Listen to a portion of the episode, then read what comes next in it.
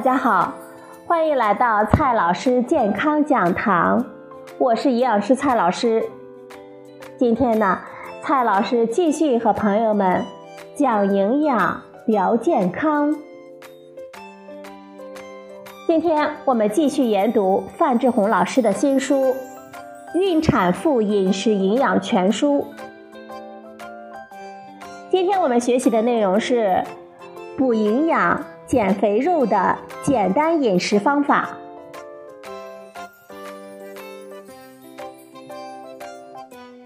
超重肥胖的朋友在饮食方面呢，往往同时存在着很多混乱的情况。第一种呢是热量摄入超过身体的需要，大部分人最初的肥胖原因就是饮食过量。或者是喜欢吃油腻的食物，或者呢贪吃零食，或者呢喜欢喝甜饮料等等。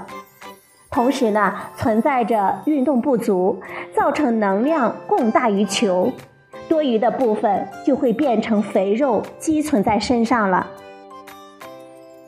第二种情况呢是过度节食、过午不食，或者是经常随便省略一餐。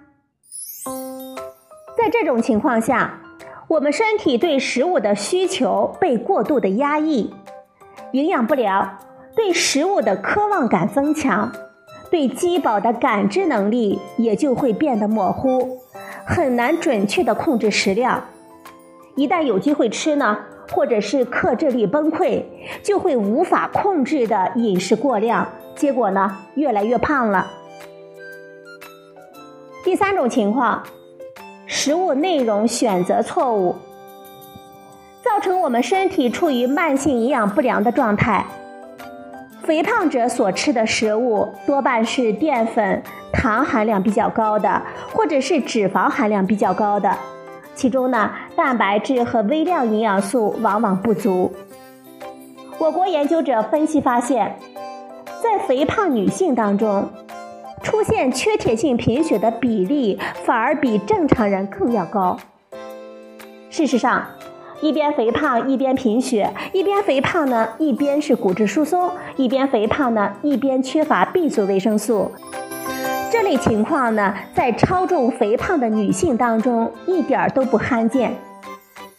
所以，对于备孕者来说，减肥食谱中。必须提供丰富的食材品种，重点是通过提供高饱腹感的食物来帮助控制食量，而不是严格缩减食物的体积。同时，我们考虑到为孕期营养做准备，要重点保证容易吸收的钙、铁、锌元素的供应量，供应充足的蛋白质。在控制体脂的同时，达到健康水平和营养储备的效果。要想达到这样的效果，就需要改变日常吃饭的方式了。最要紧的，就是过一种餐后血糖平稳的生活。餐后血糖高与脂肪合成和血脂上升呢有密切的关联。只要餐后血糖控制好了。我们人呢就不容易发胖了。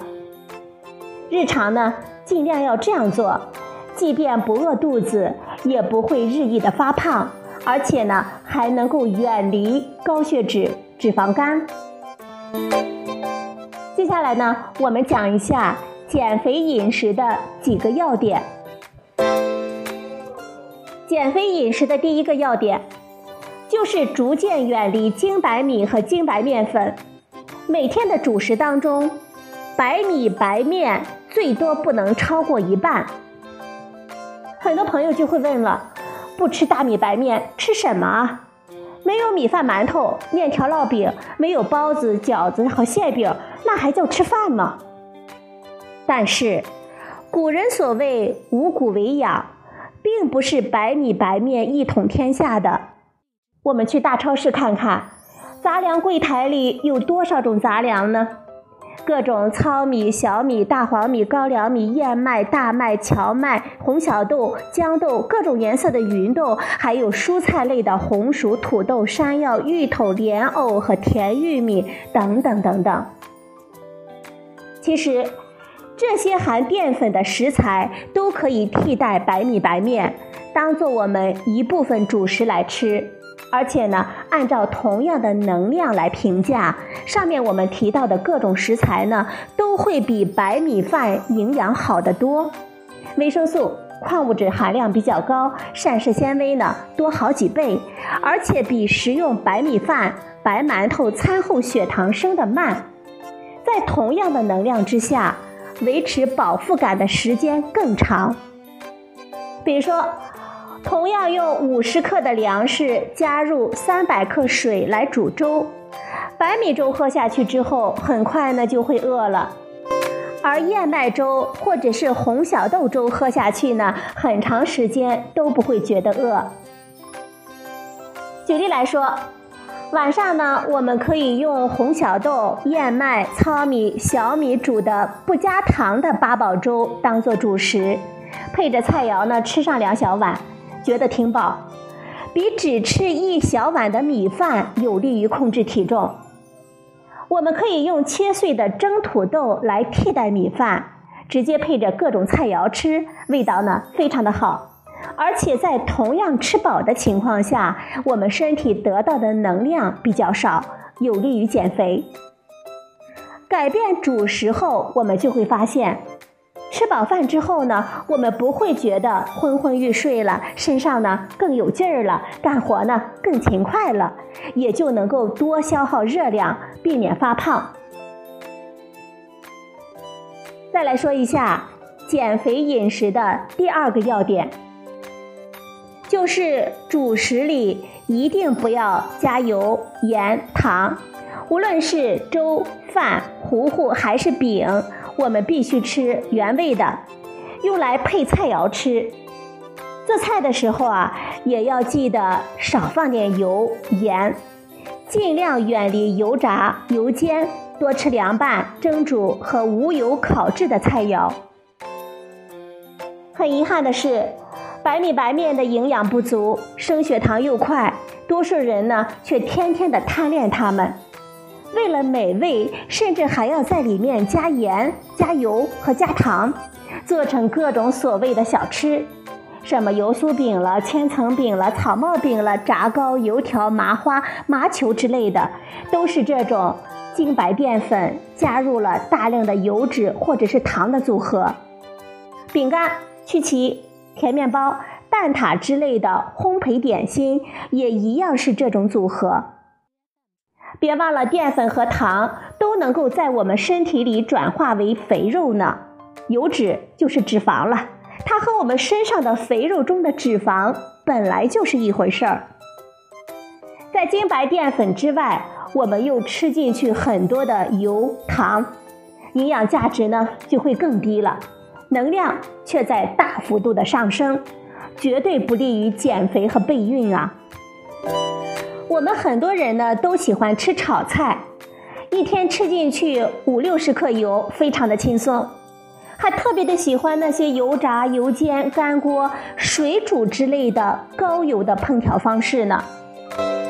菜肴烹调所用的精炼烹调油，本身就是百分之九十九的纯度的脂肪。热量接近每一百克九百千卡，是所有食物能量最多的，所以多吃油就是多补肥肉。这一点呢，我们一定要牢牢的记住。假如我们把烧茄子换成凉拌的蒸茄泥，把干煸豆角呢换成少油的焖豆角，把红烧排骨呢改成去掉浮油的清炖排骨，把炸鸡呢换成白斩鸡。一天当中呢，我们就可以轻轻松松的少吃进去二三十克的脂肪。还有的朋友问，我喜欢重口味的调味品，辣椒了、咖喱了、醋之类的调料能用吗？这些啊都可以用，它们不妨碍减肥。研究表明，如果不因为味道重而额外的多吃东西，也不额外的加入油脂。增加辣椒和咖喱呢，都有利于我们身体散发热量；大量的摄入醋，则有利于控制餐后的血糖、血脂，减少肥肉上升的风险。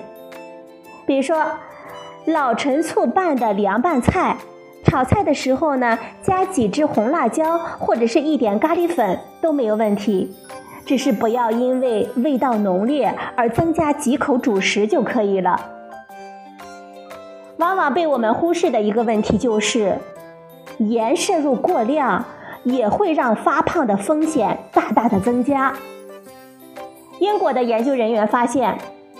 吃盐过多的人更容易发胖，在推荐量之外，每天额外增加一克的食盐，患肥胖症的风险就会增加百分之二十五。虽然目前呢，我们还不清楚食盐引起发胖的详细的内在机制，但是已经有少数的研究表明，加盐的淀粉类食物的血糖反应比不加盐食物更高。使餐后胰岛素分泌增加，而胰岛素会促进脂肪的合成。也有研究发现，高盐饮食会促进身体的炎症反应，这也是代谢紊乱的一个重要的原因。而代谢紊乱情况往往会促进肥胖。我们早就知道，过多的盐还会强力的促进我们身体里的水分的驻留。让身体呢既胖又肿，那就更不利于减肥和备孕了。好了，朋友们，今天呢我们学习了减肥饮食的两个要点。第一个要点就是我们要逐渐的远离精白米和精白面粉，每天的主食当中呢，白米白面最多不能超过一半。第二个减肥饮食的要点是。主食里一定不要加油、盐、糖，无论是粥、饭、糊糊还是饼，必须吃原味的。